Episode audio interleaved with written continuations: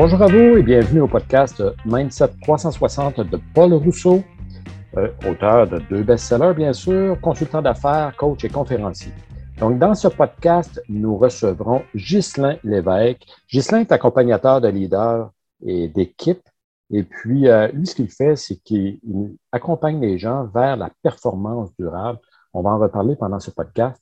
Et puis, il est avec nous, il est en train de s'installer, il vient d'enlever son manteau, il s'assoit. Bonjour Ghislain, comment ça va? Salut Paul, ça va super bien, bien content d'être là avec toi. Et toi, comment ça se passe? Ça va top shape, ça va super bien, je suis en pleine forme. Et puis, je suis tellement content de te recevoir aujourd'hui, Ghislain. Nous, on se connaît depuis longtemps. On se connaît depuis bientôt 20 ans.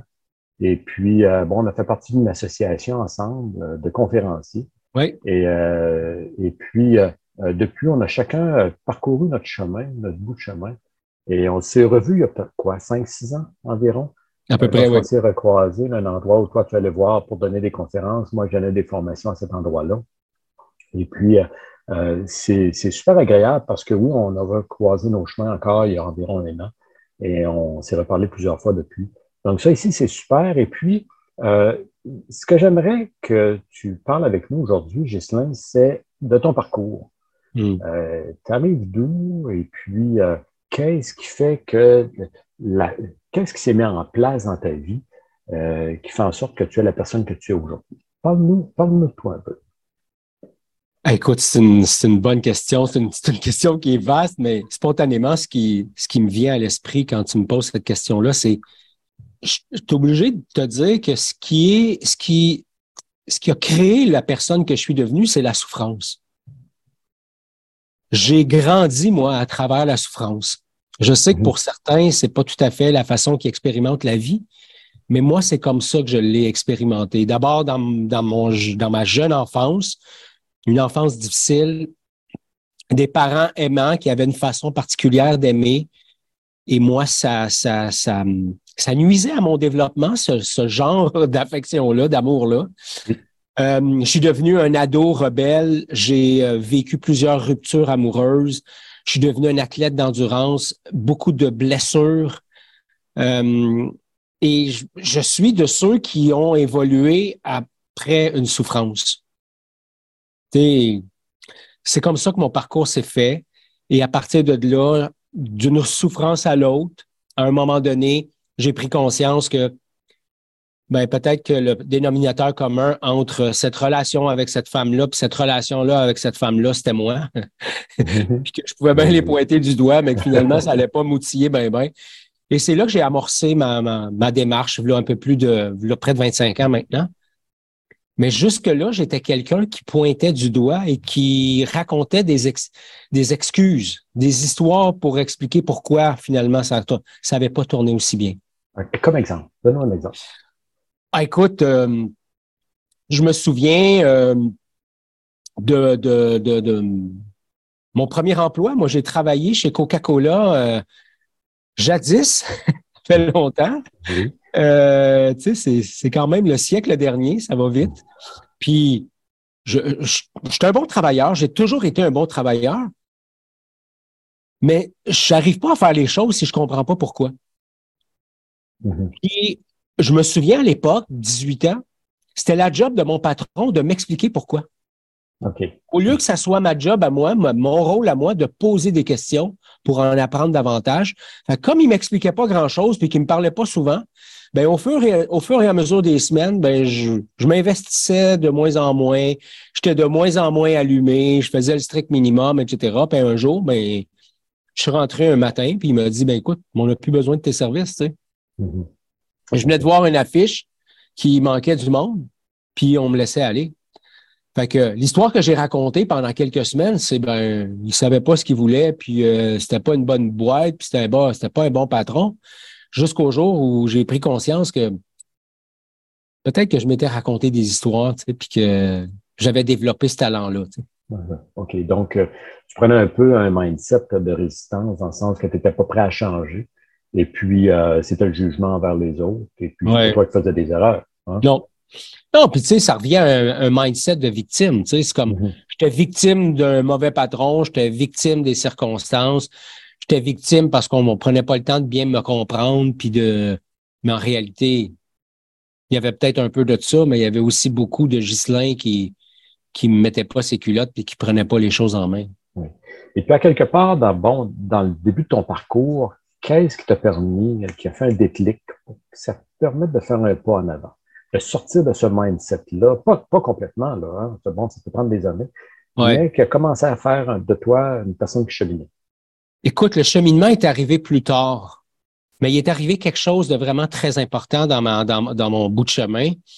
C'est que moi, j'ai passé mon adolescence dans les, dans les cadets et j'ai été promu au plus haut grade disponible dans mon unité. OK. C'est bon. Je suis entré dans l'armée parce que je savais pas trop quoi faire de la vie, puis aller étudier, je savais pas en quoi, etc. Donc, je suis entré dans l'armée et dans l'armée, j'ai eu beaucoup de succès. Je me classais souvent dans le top 3, top 6 de mon cours, des fois même premier de mon cours. Mes résultats étaient bons, mes, mes évaluations étaient bonnes, etc. Donc, j'ai progressé rapidement dans l'armée. Avec quel âge à ce moment-là? J'avais, euh, écoute, je suis entré dans l'armée à 19 ans, j'ai quitté l'armée, j'avais 24 ans. OK, quand même. Et dans la dernière partie de, de mon parcours, j'avais fait une demande de changement de métier. Quand tu rentres dans l'armée, pas d'éducation, souvent tu te retrouves dans les armes de combat. En tout cas, à l'époque, c'était ça. Alors moi, j'étais un, blindé, je me promenais en char d'assaut canadien. Mhm. Ça veut dire pas, très, pas très protégé. Euh, mais, ça a été une époque incroyable. Je me suis fait des amis vraiment mhm. incroyables. Et euh, j'ai fait une demande de changement de métier pour aller travailler en, en, finance. Au sein de l'armée. Au sein de l'armée. Oui, OK. Et euh, on m'a dit, OK, ça va arriver. À un moment donné, ça, sera rendu à ton tour. En attendant, si tu veux, viens faire des finances dans le, dans le régiment, puis euh, ça va te permettre d'apprendre. Fait que j'ai commencé à faire de la comptabilité à la main, des, des, des, des, des résultats financiers à, la main, etc. Et un jour, on a déposé sur mon ordinateur, sur mon bureau, un Mac. OK. Qui venait dans une boîte. Je sais pas si tu as déjà vu ça, mais genre, euh, un pied de large par un pied et demi, deux pieds de haut, un petit écran. Oui, oui, oui. Ça venait dans une poche, dans un sac. Et on m'a déposé ça avec Excel, puis on a dit, tu dois maintenant automatiser les états financiers. Ce que j'ai pas été capable de faire en toute franchise. Mhm. Mais à un moment donné, j'ai pris conscience que, ah, il y a quelque chose que je peux faire, tu sais, il y a quelque chose que je peux, euh, que je peux apprendre. Et je me suis mis à apprendre euh, l'informatique. Et à partir de là, j'ai rencontré un patron qui m'a appuyé dans mon, dans, mon, dans mon développement. Et je suis parti à l'école étudier l'analyse, les programmes, donc euh, devenir un analyste programmeur ou un programmeur analyste. Mm-hmm. Et j'ai fini premier de mon cours, mais de loin. Et ça, c'est devenu possible parce que j'avais découvert dans l'armée que j'étais capable j'avais eu des succès. Parce que moi, quand je suis arrivé dans mon monde adulte, j'avais la croyance que j'étais un bon à rien. Fait que je livrais pas grand-chose. Mais à travers ces succès-là, je suis retourné à l'école, j'ai eu un premier examen, j'ai eu 93% j'avais pas étudié. J'ai fait comme, et si j'y donnais, et si je m'y donnais pour de bon et à fond? Et je serais profondément fier de te présenter mon, mon, bulletin euh, de cégep. J'ai plusieurs 100, j'ai plusieurs 100 dans mon bulletin. J'ai une moyenne de 95,5 dans un cours assez difficile. Mm-hmm. Et à ce moment-là, c'était une grande fierté, mais surtout, c'était la, c'était la, la, prise de conscience que je, si je, si je travaillais fort, je pouvais accéder à quelque chose, je pouvais réaliser mes rêves et je pouvais arrêter de faire des emplois qui allaient me choisir par défaut et moi, je pouvais me mettre à faire des choix. OK. Donc là, ici, là, si on extrapole un peu, c'est que tu as commencé à voir, grâce à l'armée, hein, euh, il faut le dire, l'armée, c'est une bonne école. Et puis, euh, seulement qu'une école, c'est un bel endroit pour faire une carrière. Et puis, euh, euh, grâce à cette étape-là dans ta vie, ça t'a permis de dire, OK, je suis capable d'avoir de petits succès, de grandir mes succès ça veut dire que je peux faire quelque chose que je vais préférer dans ma vie. Exact. Qui me permettre de m'épanouir. Donc, ça a commencé là. Oui, OK. Donc, euh, et puis, euh, là, ici, on parle, tu avais 25 ans environ? Oui, 25 ans. Ça a été une, formation très intense de 18 mois, donc 25 ans. Et après ça, je suis allé sur le marché du travail. Écoute, j'avais mis à l'époque 15 000 Paul, dans une formation privée. OK. Wow. Et, et euh, beaucoup, c'était beaucoup d'argent en, 1990. Puis, je me souviens encore, après mon stage, de m'être fait offrir euh, euh, un, emploi à 9 piastres et de l'heure. Puis moi, j'avais dit au patron, je dis, écoute, à 9 piastres et de l'heure, je ne pourrais jamais rembourser mon prêt étudiant. J'avais mm-hmm. vendu ma voiture, j'avais vendu ma moto. Euh, on serrait la ceinture, ma blonde et moi de l'époque. En fait, mm-hmm. j'étais marié à cette époque-là je pouvais pas continuer à faire vivre ça à ma femme. Tu sais, ça faisait aucun bon sens. Alors, je me souviens d'avoir pris les, les, dernières 35 dollars, dernières 35 piastres, comme on dit au Québec, dans mes poches pour enregistrer une entreprise puis partir en affaires. OK. Puis à ce moment-là, tu étais parti en quoi? Ça, c'est une, belle époque, ça. tu t'en rappelles, et puis ça, c'est vraiment une étape importante. Tu es parti dans quel domaine? c'est une étape importante, puis c'est une étape qui est venue s'appuyer sur mes succès antérieurs, comme tu, décrivais tantôt. Alors, j'avais étudié en informatique. J'avais pris conscience euh, au moment de mon stage qu'il fallait que je sois assis 40 heures semaine derrière un écran. Mm-hmm. Ce qui avait aucun bon sens pour moi. Tu me connais bien, tu vois bien que c'est pas dans ma nature de m'asseoir derrière un écran. Alors, j'ai ouvert un centre de formation en informatique. OK. Donc, je me suis servi de mes, mes apprentissages des, dernières, des, mhm. derniers mois et de mon affection pour l'enseignement, parce que dans les cadets, j'avais enseigné, dans l'armée, j'avais enseigné, et je savais que j'aimais ça et que j'avais du talent pour ça. Et je me suis mis à ouvrir, j'ai ouvert un, centre de formation en informatique. On s'est mis à donner des cours de bureautique, plus tard des cours de réseautique, etc. Mais ça a été un grand succès jusqu'au jour où j'ai vendu. OK, OK. Donc, euh, dans les années où tout le monde devait apprendre l'informatique dès les débuts, hein, et puis c'était pas aussi convivial qu'aujourd'hui. Non. Et puis, euh, oui, OK, OK, c'est super. Ça, c'est un beau cheminement que je connaissais pas de toi. Ah oui, c'est euh, vrai. Oui, OK, ah, c'est fantastique. Et puis, euh, là, ici, bon, on voit déjà ton mindset qui commence à changer, mais tu as quand même culbuté sur une coupe de défis. Oui. Oui, parce que dans le fond, tantôt, j'ai volontairement, je l'ai présenté comme ça. Tu sais, je t'ai dit, j'ai pris conscience que si je travaillais fort, je mhm. pouvais réaliser. Oui. Et je suis devenu quelqu'un qui a travaillé fort. Mhm. Pas toujours intelligemment, Paul, mais fort.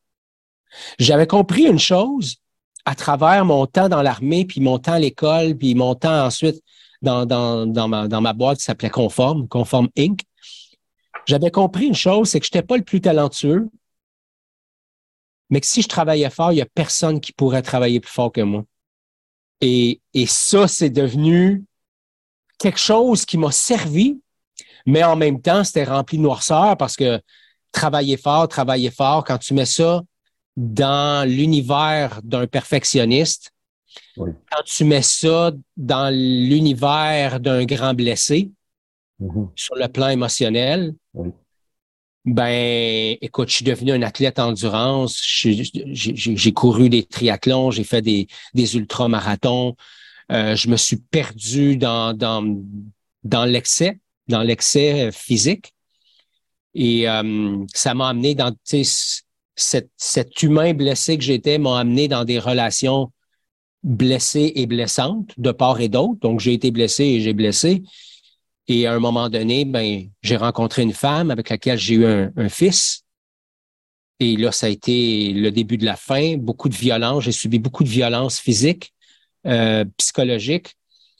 Euh, puis moi, j'atténuais ça en disant, écoute, je tape pas sa gueule. Je la traitais de tous les noms, mais comme je la, je la touchais pas puis je la violentais pas, j'avais l'impression que j'étais une bonne personne puis que j'avais moins de problèmes. Jusqu'au jour où il est parti un, un jour prendre un verre, puis elle n'est jamais revenue. OK. Et là, j'ai dû faire face à la vie. J'avais un jeune garçon, 18 mois. J'allais être son papa et sa maman pour les prochaines années. Mhm. Et surtout, je n'avais pas envie de me retrouver dans une autre relation difficile. Alors là, ça m'a tourné vers moi-même et là, j'ai développé euh, ce qu'on appelle le chemin de la conscience. En tout cas, ce que j'appelle le chemin de la conscience, c'est-à-dire prendre conscience de ce que je crée, prendre responsabilité pour ce que je crée, prendre conscience est-ce que je suis euh, en train de, de, de, de, répondre à une peur ou de vouloir convaincre de quelque chose, ou je suis dans un espace qui est davantage nourrissant, bienveillant, sain, durable. Donc, ça a été le début d'une très longue démarche. Moi, je n'ai pas peur de dire que je suis quelqu'un qui apprend pas vite. J'ai besoin de revoir les leçons plusieurs fois avant de les, avant de les, euh, de les, comprendre, mais c'est ce qui s'est produit pour moi. Donc, ça a été la vie. La vie est quand même bien faite, hein? La vie est quand même bien faite et puis elle nous représente euh, ces, ces défis-là tant qu'on n'a pas compris. Et puis, ce que je peux voir, moi, ici, si je vulgarise dans mes mots, Gislain, c'est que euh, tu as vécu de défis, tu as tombé dans la performance, euh, le besoin de mm-hmm. performer avec un manque d'équilibre, un manque de dosage euh, dans ce que tu devais faire. Bon, euh, question de priorité. C'est comme si le balancier est allé d'un côté très, très, très, très haut, puis tout à coup, il est revenu, puis c'est là qu'il a tout ramassé. Hein? Absolument. C'est là que ça, ah, OK. Et puis, pourquoi tu ressens le besoin, tu, ressentais le besoin à l'époque de performer autant? c'est, euh, c'est un chemin que j'ai fait, donc je connais la réponse maintenant. Tu sais, si tu m'avais posé cette question-là plus jeune, je, je, je sais pas qu'est-ce que je te serais, je t'aurais répondu, mais à un moment donné, dans mon jeune âge, je me souviens d'un moment où une des premières choses que j'ai encodées, c'est si je, si je passe inaperçu, je, je, il n'y a pas de danger. Maman va pas crier, papa va pas crier, il n'y aura pas de chicane. Donc, j'ai appris à longer les murs. Mm-hmm. Ce qui fait que quand j'ai découvert que j'étais bon à l'école et tout ça, je me suis rendu compte que je pouvais être vu pour autre chose que pour l'absence de problème que je créais. Mm-hmm.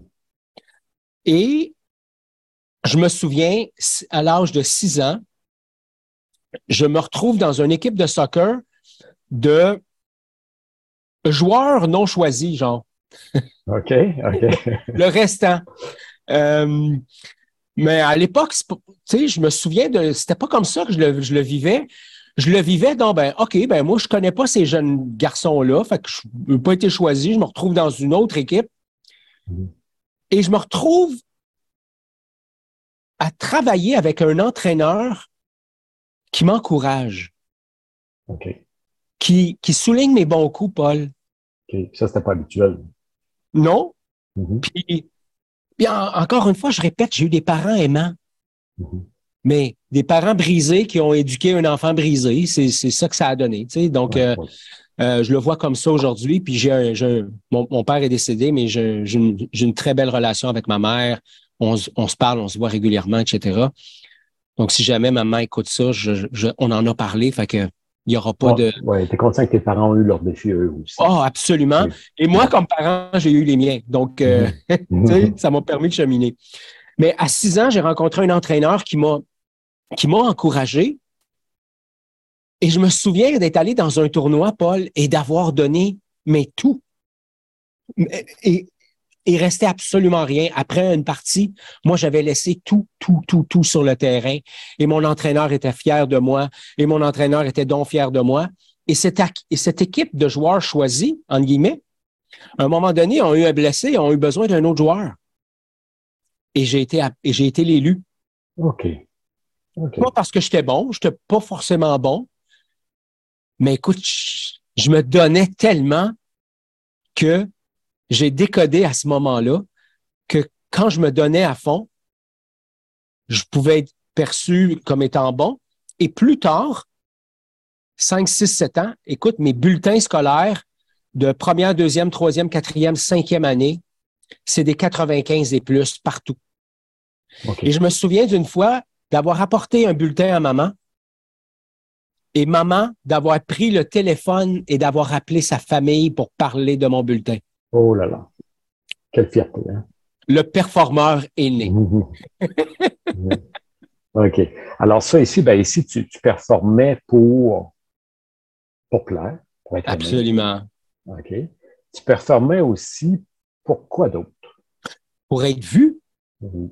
Pour être vu parce que longer les murs, Paul, c'est souffrant. Oui. Passer inaperçu, c'est souffrant. Je rentrais chez nous et ou bien ça déclenchait une, une, tumulte, une guerre à pu finir, ou bien je passais inaperçu. Honnêtement, je préférais passer inaperçu mhm. que de me faire crier après, que de que d'avoir à faire des choses ou à, à, répondre de choses que je n'avais pas fait, mais c'était moi qui étais identifié comme étant le coupable. Mais quand j'ai commencé à exister, quand j'ai commencé à être vu dans le regard de l'autre, quand j'ai commencé à exister, parce que j'existais pas dans le mien, dans mon regard, j'existais pas. Mhm. J'étais pas, j'étais pas quelqu'un qui avait quelque chose à apporter à la société. En fait, je contribuais à la société quand je faisais, tu sais. J'étais bien plus un human doing qu'un human being, comme on dit en anglais. Fait que j'ai performé pour exister. J'ai performé pour être reconnu. J'ai performé aussi pour cacher des addictions que j'avais développées à travers les années. Une addiction au sucre de façon très intense. Mm-hmm. Alors, devenir un athlète d'endurance, ça cachait mon addiction au sucre parce qu'à m'entraîner 20-25 heures par semaine, je pouvais en manger en tabarouette pour que ça, avant que ça apparaisse sur mon tour de, mon tour de taille. Oui, c'est une question de compenser. Oui. Donc, la performance est devenue une place de survie pour moi, où j'étais vu à travers le regard de l'autre, où euh, j'avais l'impression d'être utile et où je pouvais démontrer mon savoir sais, je travaille. Je me souviens d'avoir, au lancement de mon entreprise, d'avoir travaillé sept jours sur sept, de 7 heures le matin à 11 heures le soir, pendant à peu près trois ans et demi, quatre ans. Bon. OK. Donc, ici, c'est vraiment la performance. C'est aussi euh, beaucoup de transfert de connaissances. La connaissance, c'est important. C'est important de savoir. C'est important d'être celui qui sait le plus pour encore, pour une fois, peut-être impressionner un peu. Oui, absolument. OK. Puis enseigner, sais, les premières années de ma vie, j'enseigne encore aujourd'hui, tu sais, je me vois plus comme un facilitateur que comme un mhm. enseignant. Mais à l'époque, tu sais, Paul, tu sais, parle pas, écoute, moi te dire comment, comment faire les choses, là. C'était mhm. comme, j'étais le formateur, moi, qui donnait les recettes, tu sais. Oui. J'étais très compétent.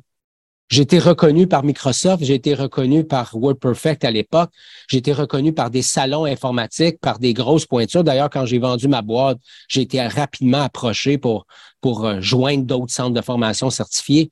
Donc, j'avais une expertise qui était, euh, qui était, euh, qui était claire, qui était reconnue. Mais surtout, j'avais une posture qui démontrait que j'étais supérieur. Mm-hmm.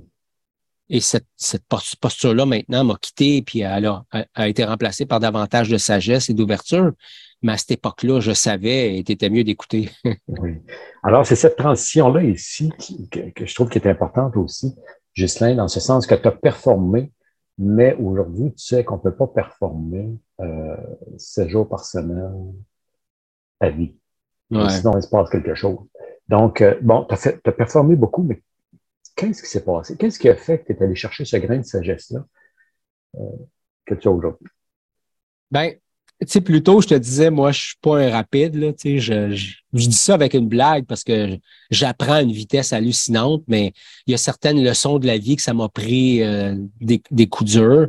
Oui. tu vois que longtemps avant d'enlever le caillou dans tes chaussures. Oui, exactement. c'est bon. Tu sais, quand tu deviens un, athlète d'endurance, en tout cas, quand je suis devenu un athlète d'endurance, je parlais au jeu, Paul, euh, c'est devenu possible parce que j'ai développé des stratégies.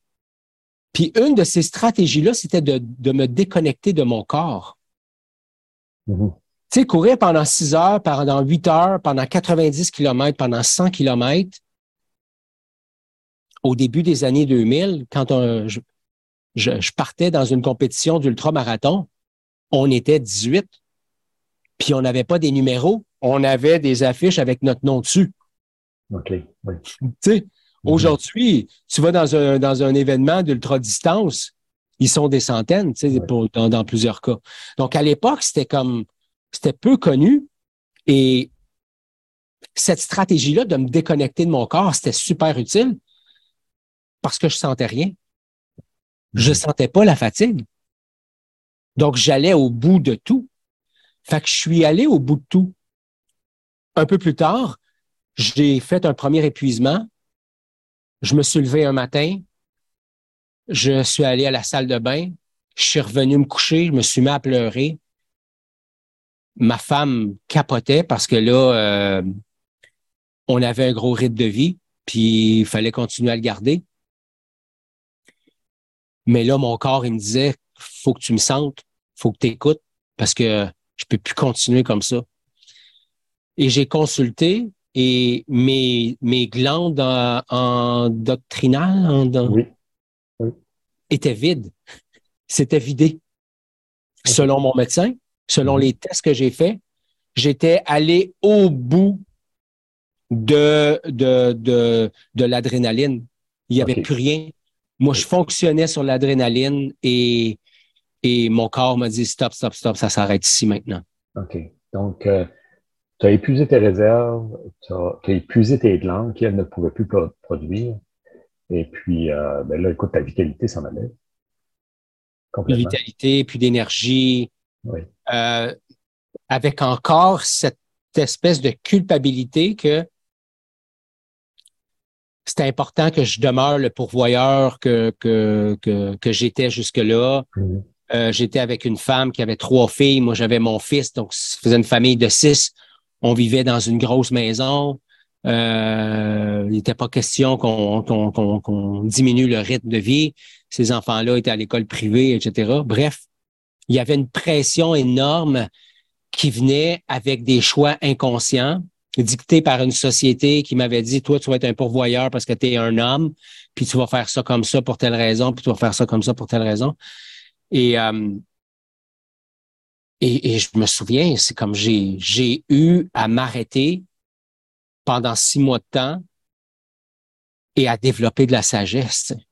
Oui. C'était en mode, euh, en mode rapidité. Donc, tu devais performer à développer de la sagesse et ça, c'est pas, pas évident. pas évident. C'est des prises de conscience violentes. C'est des prises de, conscience violentes et, et, j'aime ça la façon dont tu l'amènes parce que ça m'a pris une couple d'années encore avant de comprendre que croissance personnelle, développement de la conscience et performance, ça va pas mm-hmm. dans, la même phrase, ni même dans le même paragraphe. Et là, je suis devenu Écoute, j'en suis à ma cinquième certification dans cinq écoles de coaching différentes. Mm-hmm. J'ai euh, étudié la communication non violente, aussi la PNL. Euh, j'ai fait plusieurs parcours. Je, je, suis rendu à peu près à 250 000 dollars d'investis en formation dans les 15 dernières années. Donc, j'ai été un performeur aussi de l'apprentissage. Mm-hmm.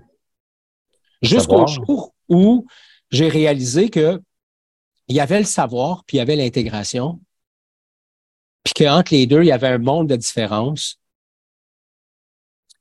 Et que moi, ce que j'avais envie de prioriser, c'était l'intégration. Mm-hmm. Et non pas de, savoir, mais sans trop savoir quoi en faire. Oui. Donc, d'être le produit toi-même de ce que tu as appris. Ouais.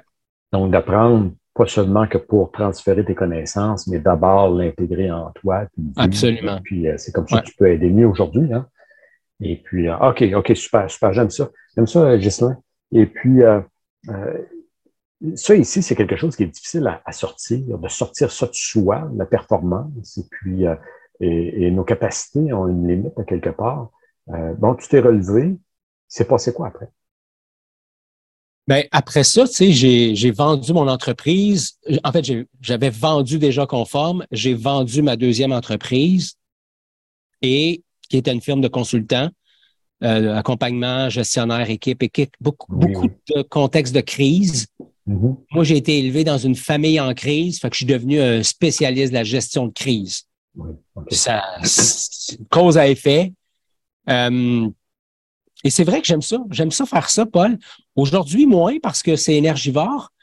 Euh, puis j'aborde la situation autrement, mais à l'époque, ça a été ça. Et je suis entré dans un moment de ma vie où je me suis dit, si la performance, c'est pas la solution, puis que la société m'amène à penser que je devrais ralentir, puisque voilà une dizaine d'années, on s'est mis à parler de l'importance du ralentissement et tout ça. Alors moi, je me suis dit, OK, je vais explorer le ralentissement. Mm-hmm. Et comme je fais pas les choses à moitié, euh, je suis parti en, Inde faire ma formation de prof yoga. OK. Euh, et je ne savais pas ça dans ta ville. Ben, probablement pas. et euh, troisième journée, je me suis fait une rupture complète du tendon d'Achille. Ce qui fait que je n'ai pas pu être certifié. J'ai fait mon parcours de formation, mais je n'ai pas pu faire l'examen final. J'ai fait l'examen théorique, mais je n'ai pas fait l'examen pratique mhm. parce que, selon eux, je ne pouvais pas faire des ajustements de posture, etc. Alors, une décision que j'ai respectée. Mais à partir de ce moment-là, j'ai exploré le lent. Comment tu fais ça? Travailler moins, euh, euh, profiter de la vie, chiller, gagner sa vie, mais, mais tu sais, pas, pas vivre pour travailler, mais plutôt travailler pour vivre, tu sais. Oui. Là, ici, tu as dû apprendre à maîtriser d'autres compétences. Oui, ralentir, me tourner vers moi, oui. euh, être davantage conscient de mon corps, de mes besoins. Donc, dans cette période-là, j'ai beaucoup développé la communication non violente, euh, la conscience de, de, de, mon propre corps, de, de, mes, de mes émotions, de où, ces émotions et sentiments-là se trouvent dans mon corps, qu'est-ce qu'ils cachent comme besoin? Donc, j'ai appris à parler le langage des émotions. Mm-hmm.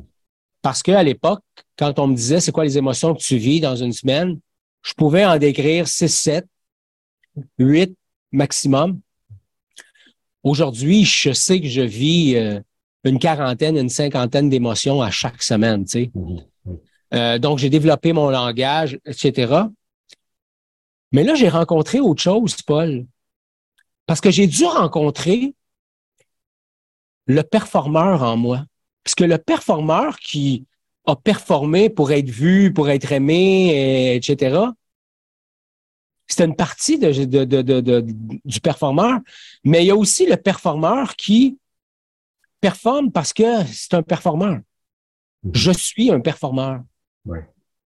Et ça en, est, ça en est venu une époque où j'ai commencé à faire la paix avec la performance. Donc, le problème, c'était pas la performance.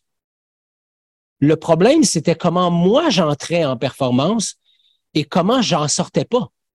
C'était ça le problème.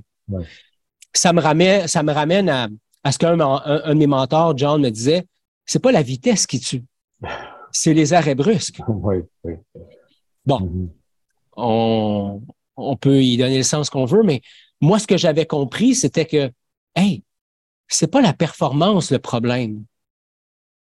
C'est comment moi j'entre en performance. Et à ce moment-là, j'ai aussi appris que c'était pas la relation le problème. Le problème, c'était pas la relation à la femme dans mon cas. Le problème, c'est comment je m'amenais dans la relation à la, femme et comment je devenais un sauveur de. Mm-hmm. OK, le rôle que tu te donnais. Exactement. Donc, ça m'a amené à prendre du recul, à prendre de la hauteur et à commencer à voir les choses autrement. Et à partir de là, Paul, ben, j'ai commencé à embrasser un parcours très malhabile de performeur qui voulait devenir conscient du type de performeur qu'il était. Mm-hmm. Donc, je me suis perdu encore une fois plein de moments en cours de route. Euh, mais aujourd'hui, j'ai conscience et confiance que je peux être un performeur conscient, mhm. durable dans le temps, parce que j'ai mis des choses en place pour arriver à faire ça. Et euh, ça a été un long parcours. Et je, me, me, me couper, j'allais dire de me débarrasser, mais c'est pas le bon terme, de remplacer mon, mon, mon, addiction au regard de l'autre par un alignement à, à, mon propre amour de moi-même, d'être capable de me voir moi-même à travers mes propres yeux au lieu de me voir à travers le regard de l'autre. Ça, pour moi, ça a été un processus, un cheminement très long. Oui. Puis euh, ici, tu apportes plusieurs points ici, Ghislain, c'est fantastique, dans le sens que, entre autres, tu dis, euh, tu vas au travers le regard de l'autre, mais l'autre, c'est qui? Hein? Parce qu'il y a des gens qui vont te préférer avec la personne qui va moins performer, donc être moins toujours à perte d'haleine, mais qui va quand même avoir des résultats. Mm-hmm. Et puis pendant longtemps, tu as parlé ici de durabilité, tu as parlé de, de c'est la longévité, c'est la pérennité, d'être capable d'être là encore. Parce que toi, là, tu ne prends pas ta retraite l'année prochaine. Non. Moi, je te connais, tu es un peu comme moi. Là. Euh, S'il y a du monde qui sont agacés par ce qu'on dit, ben dans 30 ans, ils vont encore être agacés. Oui. à quelque part, on va encore être là. Hein? Mais pour être encore là, on doit vraiment changer notre, notre, vision euh, de, des actions qu'on doit faire, puis euh, pour pouvoir, euh, pouvoir continuer à être dans l'action, dans une action intelligente, consciente. Qu'est-ce que tu dois maîtriser aujourd'hui? Ghislain Lévesque doit maîtriser quoi aujourd'hui pour pouvoir garder la bonne voie et rester en mouvement, pas se retrouver un matin en train de pleurer dans son lit? Eh boy, ben plusieurs choses. La première, c'est le premier niveau de maîtrise, c'est en anglais on dit le self mastery, mais c'est c'est maîtriser la relation que j'ai avec moi-même. Oui. Parce que quand je fais ça, Paul, et il y a des périodes de ma vie où je suis vraiment un, un maître en la matière, puis d'autres moments où j'ai l'impression d'avoir cinq ans encore. Mais quand je suis dans cet espace de maîtrise, je suis conscient de mon niveau d'énergie mentale, émotionnelle et physique. Je suis conscient que j'ai trois batteries. En tout cas, dans mon univers, il y a comme trois, trois batteries.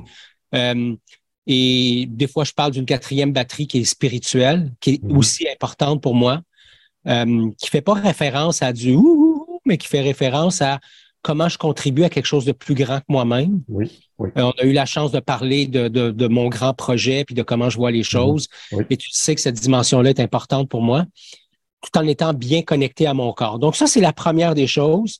La relation que j'ai avec moi-même, si cette relation-là est saine, le reste est sain.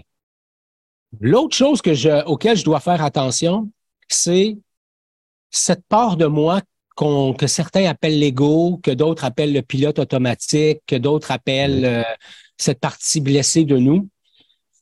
Ben moi, j'ai encore une partie, Paul, qui, qui, qui, qui, qui a besoin d'amour, tu sais, qui a besoin de, de, de, guérison, qui a besoin de, de continuer le chemin. Et c'est important pour moi de, de continuer à m'accompagner ou, continuer à accompagner cette partie de moi qui peut par moment éveiller de la souffrance et si j'en suis pas conscient, prendre le contrôle de la machine et là me ramener dans des vieux réflexes. OK. Donc pour ça, je sais que présentement, tu es dans une période un peu plus au ralenti. Et puis, ça va bien, ça arrive avec l'été, le printemps, l'été. Et puis, ces moments-là, ça te permet probablement de, reprendre conscience. Qu'est-ce que tu fais de bien? Qu'est-ce que tu fais de moins bien? Ouais. Pouvoir t'ajuster. Donc, ça ici, c'est des moments importants. OK, parfait. Euh, en fait, tu es, un gars qui a toujours couru après le succès à quelque part. Le succès, on peut imaginer ce que le succès pouvait être pour toi il y a 30 ans. Aujourd'hui, c'est quoi pour toi le succès? Hmm. Dans quel moment, là, tu dis, OK, là, j'ai du succès? Dans quel type d'événement ou des moments de ta vie? Ouais, ben, écoute, c'est drôle que tu me poses cette question-là. Euh, aujourd'hui, j'écrivais euh, en texto à ma femme tantôt, tu sais. Je disais, Jo, je réalise que quand mon hygiène de vie est, est en place, le, le, succès est un gain collatéral. Donc, c'est plus une destination en soi, mm-hmm. c'est davantage euh, le succès pour moi, il est composé d'éléments dans le ici maintenant. Mm-hmm. Et bien sûr, il y aura toujours une dimension. C'est pour moi, la, notion de contribution est importante je, je, je, prends soin de moi, je prends soin de mon prochain. Je, je, la communauté courageusement humain, c'est une communauté qui donne beaucoup. Euh, c'est une communauté qui a vu le jour justement euh, juste un peu avant la pandémie, pas à cause de la pandémie, mais avant la pandémie, puis quand la pandémie est arrivée, on a, on a saisi l'opportunité, mais on a, on a fait plein d'ateliers, d'événements, de cercles de parole, de dialogues authentiques, etc., de podcasts. Pourquoi? Parce que mon besoin de contribution est grand. Mhm. Je suis un privilégié de la vie. Euh, je suis en santé, j'ai une femme qui m'aime, j'ai un fils qui m'aime. Euh, j'ai des clients qui m'adorent, j'ai des clients qui me respectent, j'ai des collègues qui reconnaissent mon talent. J'ai une maman en or, j'ai des frères et sœurs, j'ai des amis, j'ai des mentors autour de moi, j'ai eu le plaisir d'être accompagné par toi pendant un bout de temps. Je suis un privilégié de la vie et je crois à, à, à donner à outrance parce que la vie va nous donner, va nous, va nous rendre à outrance. Mhm. J'ai appris à doser la outrance. Mais, ah, ça, c'est un grand défi pour toi. Oui. Un grand défi pour toi ici. Absolument. Doser, hein, pas tomber dans l'excès non plus. Euh, et puis, donc, courageusement humain, ici, pour situer euh, nos auditeurs, courageusement humain, euh, c'est un parcours que tu offres à des leaders à des, et à leurs équipes pour pouvoir, comme on disait au début, pouvoir performer, avoir une performance durable. Donc, euh, de pouvoir performer pendant longtemps, puis être soi-même. Donc, c'est un bon canal que tu es en train de bâtir, puis mm-hmm. euh, que tu es en train de bâtir pour pouvoir exprimer justement ces valeurs-là. comme exemple, avec quel, quel, est l'un des bienfaits que tu peux apporter à un leader par courageusement humain? Ben, en fait, je pense qu'on est plusieurs sur la planète à pouvoir faire ça. Je pense que le plus beau cadeau qu'un leader peut avoir, c'est le cadeau de la conscience. Quand je suis en relation avec le leader que je suis, mm-hmm. j'arrête d'essayer d'être le leader que je pense que les autres voudraient que je sois. Et à partir de ce moment-là, pour moi, dans mon parcours, et c'est comme ça que j'ai j'ai dessiné, designé, qu'on dit dans le langage de formation, euh, mais c'est un terme plus anglophone. Mais c'est comme ça que j'ai dessiné le parcours, c'est-à-dire permettre aux gens d'abord de faire la paix avec qui ils sont. Parce que quand je fais la paix avec qui je suis, je m'apaise. En tout cas, dans mon expérience, quand je fais la paix avec qui je suis, je m'apaise. Et à partir de, là, j'arrête de courir après l'amour extérieur et je commence à donner un sens à cette relation intérieure qui m'habite. Et à partir de là, un coup que j'ai fait la paix avec moi-même, ben là, comme leader, je me déploie différemment dans ma communauté, dans ma famille et bien sûr avec mon équipe. Donc, être en paix avec le leader que je suis pour après ça, amener cette paix-là, cette reconnaissance de qui je suis dans la relation que j'ai avec les autres. Et le cadeau de la conscience, ce que les leaders me disent bien souvent, Paul, c'est en cheminant à la rencontre de moi-même, je me suis non seulement rencontré moi-même, mais j'ai rencontré d'autres humains aussi. Parce que quand je reconnais mes forces et mes opportunités, quand je reconnais le contenu de mon babuchon, mes peurs, mes doutes, euh, mes réflexes automatiques, euh, étrangement, je me mets à voir ça aussi chez les autres. Mhm. Et je me mets à voir des humains en route. Oui. Fait ici. exactement. Et ce que ça crée, c'est des équipes de travail sereines. Euh, parce qu'un leader conscient crée des équipes conscientes. Parce que dans mon histoire et dans mon expérience, un leader inconscient, ça engendre des équipes souffrantes. Mhm. Et moi, j'ai pas envie de coacher ou d'accompagner des leaders qui vont créer davantage de souffrance. Mais j'ai envie de créer, d'accompagner des leaders qui vont créer davantage de paix, davantage de bienveillance. Je vais, je vais risquer un gros mot, là, mais davantage d'amour. d'amour de soi, d'amour de l'autre, de compassion, de bienveillance. C'est la bienveillance, effectivement. Et puis, ici, euh, Ghislain, moi, j'ouvre une parenthèse, dans ce sens que euh, tant que tu cours après ton succès, tant que tu veux performer à 100 000 à l'heure, euh, à quelque part, oui, tu peux sortir du bon produit, mais tu vas sortir aussi du bruit, du noise, comme on dit en anglais. Et puis, euh, ça, ça fait en sorte que tu n'attires pas nécessairement le leader que tu aimerais attirer à toi. Exactement. En prenant le temps, en prenant sur toi, parce que je sais que toi, comme bien d'autres leaders, tu dois prendre sur toi, tu dois maîtriser ton élan que tu as de toi-même pour pouvoir te ralentir, te déposer. Et puis, c'est là que tu prends le bon stock. Et puis, c'est là que les gens de qualité reconnaissent que tu peux les aider. Et euh, ça, ici, ça, je trouve ça, je trouve ça magique.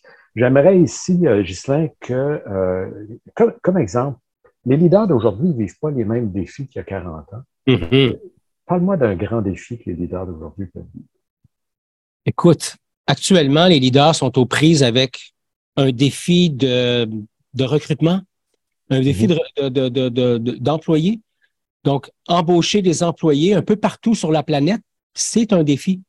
Euh, donc, le défi du recrutement vient avec un défi de la rétention, vient avec le défi de créer un environnement qui va créer de l'inclusion. Mmh. Euh, on doit laisser place à la diversité. Quand on regarde, on est aussi en, face à des défis générationnels. C'est-à-dire les gens que, que je mène qui ont 55 ans ou 60 ans, puis le, jeune dans mon équipe qui a 23 ans, lui, euh, il voit les choses complètement différentes. Il y a un, rapport au travail qui est complètement différent. Il y a un rapport à l'autorité qui est différent. Il y a, des questions qui, émergent de façon différente. Bref, le leader d'aujourd'hui est pris entre les attentes de l'organisation et les besoins des membres de son équipe. Et il devient l'interface ou elle devient l'interface entre ces deux réalités-là qui pendant longtemps nous ont donné l'impression de ne pas être euh, réconciliables, mm-hmm. mais elles doivent le devenir. Sinon, qu'est-ce qu'on est en train de faire? Et on le voit actuellement, et je suis convaincu que tu le vois aussi dans ta pratique, on voit les leaders de premier, de deuxième, de troisième niveau tomber au combat parce qu'ils s'épuisent. Ils doivent livrer des choses qui sont euh, irréalistes, euh, qui, qui, qui, qui, ne font pas de sens et on comprend que les organisations qui ont besoin d'être rentables pour pouvoir continuer à, se développer, etc., jusqu'à quel point ça remet une foule de choses en question actuellement. Mm-hmm. Alors, le défi, c'est un, un défi de gestion de changement, d'adaptabilité, de composer avec un environnement euh, VUCA, et même VUCA, c'est dépassé VUCA maintenant. C'est plus juste volatile, incertain, euh, mais c'est, écoute, ça bouge à un rythme infernal, l'équipe bouge, les attentes bougent, euh, les clients bougent. Donc ici, ce sont les valeurs. Hein. Premièrement, je ramenais nos valeurs. Je ramenais notre mission, notre mission d'organisation, notre mission personnelle aussi pour chacun des membres, et puis les, valeurs d'organisation, et puis de dire, OK, est-ce qu'on s'éloigne de nos valeurs aussi, euh, parce que nos valeurs sont censées être notre base. Hein.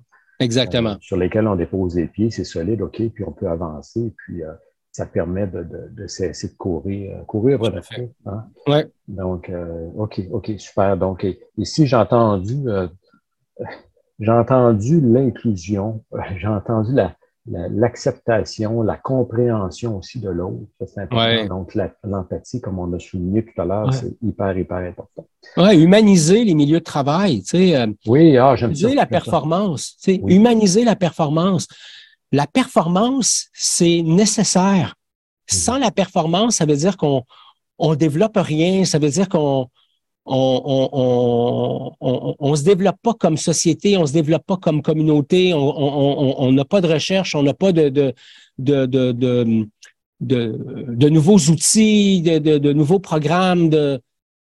Mais la performance à tout prix, mhm. tu sais, euh, est-ce que l'arbre se lève le matin? Évidemment, c'est une, une, métaphore un peu boiteuse, mais est-ce que l'arbre se lève le matin en se disant est-ce que je peux pousser plus loin que mon voisin? ou s'il se demande tout simplement, ou s'il ne se dit pas, tiens, je vais pousser encore un peu aujourd'hui. Oui. C'est ça. Ben, la performance, c'est un peu comme c'est un peu comme de se nourrir. Hein. Euh, c'est un peu comme le profit aussi dans le sens qu'on peut faire du profit, mais à quel prix? Faire du profit à l'infini, euh, ça devient comme si euh, on, vit pour manger au lieu de manger pour vivre. Ouais. Donc, euh, la performance, avoir des résultats, ben, dans le fond, c'est ce qui peut, ce qui va nous nourrir, mais il ne faut pas que ça devienne ce qui nous mène. Exactement. En fait, j'avais une conversation hier avec un leader, tu sais, puis je lui disais, si pour toi, performer, puis performer, puis la profitabilité à tout prix, c'est important pour toi, tu sais, moi, je respecte ça. Oui. J'ai pas envie de marcher à, tes côtés, par contre, mm-hmm. parce que ça respecte pas mes valeurs. Maintenant, laisse-moi t'expliquer. J'ai rien contre ta rentabilité, j'ai rien contre l'argent que tu peux mettre dans ton compte de banque ou dans le compte de banque de ton entreprise. Pour moi, j'ai pas d'enjeu là. Mm. Mais si tu viens à moi en me disant que tu as un défi de recrutement, tu as un défi de rétention, puis que tu n'es pas capable de faire le lien entre une profitabilité à tout prix, à outrance, et l'environnement de stress que tu crées pour les membres de ton équipe, qui finalement n'ont pas envie de rester et ils veulent partir, et qui deviennent et qui cessent d'être des ambassadeurs pour ta propre entreprise, ben, je pense qu'il y a une opportunité de prise de conscience que tu saisis pas. Là. Et en ce sens, je n'ai pas envie d'accompagner un leader qui va devenir encore meilleur dans l'art de, de presser des citrons. Pour moi, c'est pas ça de la performance durable. Effectivement. Puis les gens, les employeurs qui vont changer, tout comme les employés, les employeurs qui vont changer, premièrement, doivent faire une prise de conscience. Et puis, avec le grand défi aujourd'hui euh, de la rétention des employés, ben, entre autres, bon, c'est important de savoir qu'on n'est pas seul. Hein? Qu'il y a d'autres entreprises qui peuvent, euh, qui peuvent engager euh, nos bons employés? Absolument. Et puis, les gens qui, les gens qui méritent mieux. OK. Lorsqu'on revient dans ta vie personnelle, euh, Ghislain, qu'est-ce qui te rend heureux, toi? Ah, écoute, J'apprends peu à peu à être heureux avec les petits bonheurs de la vie. Comme exemple. Et euh, hier, je suis allé prendre une marche. J'ai un parc pas très loin de la maison. Je suis allé prendre une marche. Ça fait quelques jours que je vais faire ce que j'appelle une récupération active en forêt. Mm-hmm. Donc, prendre une marche, rien des oreilles, j'écoute rien. Je fais juste respirer, regarder les oiseaux, euh, prendre une marche, respirer, euh, il y a des oiseaux, il y a des fleurs, tu sais, c'est comme il y a, une petite rivière, il y a de l'eau qui coule. Et, hier soir, je prenais conscience, j'étais tout seul, j'étais, en train de prendre ma marche et je me rendais compte à quel point j'étais heureux de faire ça. Euh, prendre le temps de méditer. Prendre le thé dans, dans mes ingrédients du bonheur, il y a ralentir, il y a l'hygiène de vie, il y a apprendre. Pour moi, continuer je suis un, curieux, je suis un grand curieux. Mhm. J'ai besoin de continuer à apprendre. C'est important pour moi. Et euh, continuer à contribuer. OK. Avoir une, avoir, une, avoir une contribution dans ma communauté, pour moi, c'est important.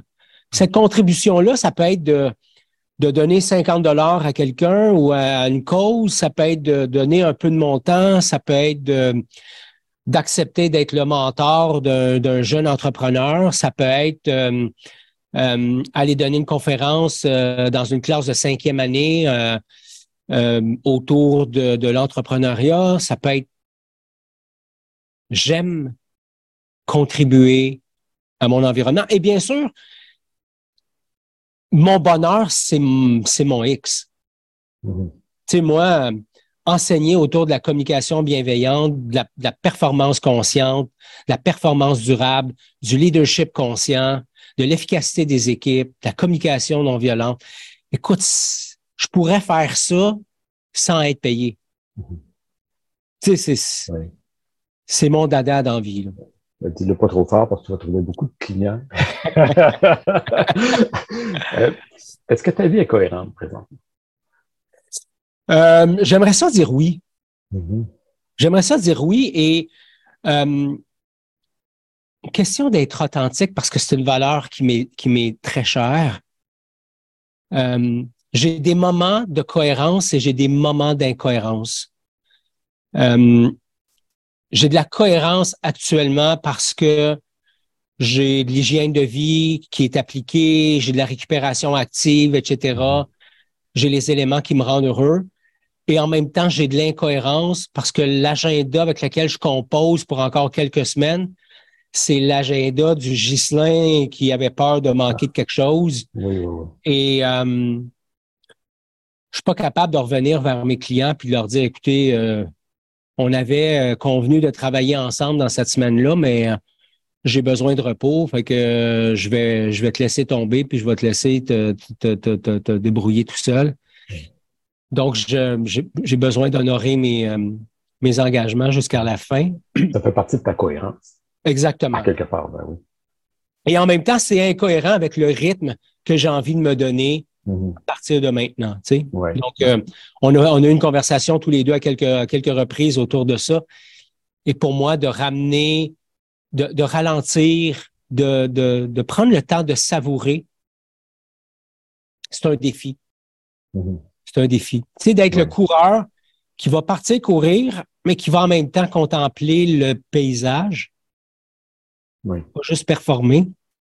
C'est un enjeu. C'est une question de, de, de transition, ça, ça prend du temps. Et puis, euh, ben, je te ramène à la phrase que tu dis tout à l'heure, hein, c'est pas la vitesse qui tue, c'est l'arrêt brusque. Il faut pas arrêter trop vite. Ouais, On fait le changement de façon transitoire. puis, exactement. euh, c'est comme ça que ça va être euh, le, le, le plus harmonieux. Ouais. Le temps passe vite, Ghislain. Oui. On va devoir se revoir euh, une autre fois. Écoute, on pourrait parler des heures, nous deux, on le sait. Hein. Et puis, euh, comme euh, mot de la fin, quel conseil tu donnerais aujourd'hui, Ghislain, à Ghislain alors qu'il avait 15 ou 20 ans, ou Hmm. 25 ans? Écoute, euh, ce qui monte quand j'écoute ta, ta question, tu sais, ce qui émerge pour moi, c'est aime-toi d'abord. tu sais. Mhm. Et c'est un, chemin qui est, qui est parsemé de toutes sortes de choses. Mais dans mon cas, euh, cet amour-là, je l'ai vu dans le regard des autres et je suis devenu le pantin de, de, de- des autres. Tu sais. Mhm. Alors, si j'avais un conseil à, à donner à Ghislain à 15, 18, 20, 22 ans, c'est Hey, mon homme, prends conscience de ta valeur. Ouais. Prends conscience de ce que tu es, de toute ta bonté, de tous tes talents et honore ça d'abord. Et maudit que ça m'aurait épargné. euh, Mais combien de gens tu peux aider aujourd'hui? hein? Oui, tout à fait. c'est ça qu'on voit aujourd'hui hein, lorsqu'on est formateur. Ouais. c'est lorsqu'on est coach, c'est ce qu'on voit, le, le bien qu'on peut apporter. Puis on peut pas l'apporter tant qu'on ne l'a pas vécu. hein. Euh, c'est juste que parfois, bon, il y a eu beaucoup de douleur au travers, mais lorsqu'on peut bien le vulgariser, comme toi, tu le fais très bien, euh, c'est magique. Et puis Ouais. lorsqu'on dit aime-toi d'abord, c'est bon, premièrement, écoute-toi. Mm. Apprends à t'écouter, apprends à avoir de la bienveillance envers toi, et puis euh, prendre le temps. Ouais. Prendre le temps. OK, hey, c'était super, Ghislain. J'ai euh, j'ai super adoré. Alors, euh, pour rejoindre Ghislain Lévesque, ses coordonnées vont accompagner ce podcast. Et puis, on va vous rediriger aussi, là, parce que Ghislain, c'est un gars rempli de projets. Et puis, il a encore un projet à venir euh, avec Courageusement Humain. Donc, euh, vous allez avoir les liens pour pouvoir aller euh, visionner ça, aller voir ça un petit peu. Et puis, dans, dans les prochaines semaines. Et puis, c'était un plaisir de t'accueillir. Merci d'avoir été avec nous. Puis, on se reparle bientôt, Ghislain. Merci, Paul. Super. Alors, nous étions avec Ghislain Lévesque. Ghislain, lui, il est coach. C'est un accompagnateur de leaders et puis d'équipe euh, vers euh, la performance durable. Donc, lui, il a vécu vraiment c'était quoi frapper le mur à plus d'une reprise. Et puis aujourd'hui, Ghislain, euh, ce qu'il peut transmettre aux gens, surtout aux, aux leaders, aux entrepreneurs, les gestionnaires, ce qu'il peut faire, c'est de leur montrer comment faire pour, oui, être dans la performance, mais être dans la performance durable, être la performance pendant longtemps, et puis dans quelque chose qui est bien dosé dans chacune des facettes de notre vie. Alors, avec Ghislain, aujourd'hui, on a parlé, entre autres, hein, la douleur, la souffrance qu'on peut vivre à un moment donné dans notre vie. Puis ça, ici, ben, ça peut faire en sorte que ça va nous abattre ou ça peut faire en sorte qu'on va faire des prises de conscience. Il ne faut pas partir avec les armes puis aller à la guerre. C'est pas comme ça qu'on va, qu'on va se relever dans la vie, mais c'est de vraiment faire la paix avec soi-même et c'est ce qui nous permet d'avancer. Et puis, euh, a, eu un parcours euh, non habituel, un parcours des cadets, euh, parcours de l'armée. Et puis, bon, j'ai travaillé avec, avec l'armée, j'ai encore des connaissances euh, dans l'armée. Et puis, ce sont des gens fantastiques, des gens qui, euh, des gens qui ont un honneur, des gens qui, euh, qui avancent et puis qui enseignent aussi, puis c'est un bel endroit pour pouvoir grandir, euh, peu importe à quel âge. Et puis, euh, ici, Ghislain, ce qu'il a appris, entre autres, c'est qu'il fallait travailler fort, mais bon, travailler fort puis travailler intelligemment, c'est deux choses. Donc, c'est un point ici que Ghislain a souligné. Euh, nous a parlé d'une stratégie alors qu'il s'entraînait, c'est de déconnecter son corps et puis parfois, euh, pour pouvoir bien performer, et puis parfois on le fait, ça, pas seulement que dans le sport, mais on le fait dans notre vie de tous les jours et puis c'est vrai qu'il arrive des cassures dans notre vie. Et euh, a appris à maîtriser, maîtriser surtout la relation avec lui-même. Et ça, ici, ça revient avec le conseil qu'il se donnerait euh, lorsqu'il avait 20-25 ans. Et puis, c'est de s'aimer d'abord et puis de, reprendre conscience de, qui je suis, d'apprendre à se connaître. Hein. Connais-toi toi-même, hein. c'est à peu près la plus grande question euh, qu'on peut se poser dans la vie. Et euh, nous a parlé que le succès pour lui, c'est quoi? C'est contribuer contribuer à quelque chose plus grand que lui. Donc, c'est la notion de contribution. Et ça ici, c'est quelque chose que, qui est souvent oublié euh, dans notre société aujourd'hui parce que euh, si on se compare à d'autres pays, euh, comme le Japon, comme exemple, qui, eux, là-bas, sont des, c'est une, ont une mentalité de, de communauté, donc ils contribuent à la communauté puis à faire grandir les autres. Ici, on est de plus en plus individuel. Et puis, euh, entre autres, on a parlé de pandémie tout à l'heure. Oui, l'époque de la pandémie a fait en sorte que les gens sont devenus très individualistes. Pas tout le monde, pas tout le monde, je parle pas, bon, mais en général, c'est ce qu'on a pu voir. Et puis, euh, mais qu'on doit ramener ça, ramener ça d'abord à soi pour pouvoir inspirer les autres en, euh, en, en, pouvant, en pouvant contribuer euh, dans leur vie. Alors, un grand projet ici euh, de Ghislain, c'est Courageusement humain. Donc, euh, c'est un projet euh, avec lequel euh, j'ai eu la chance de voir Ghislain grandir à l'intérieur de ça, dans, l'agrandissement de son projet.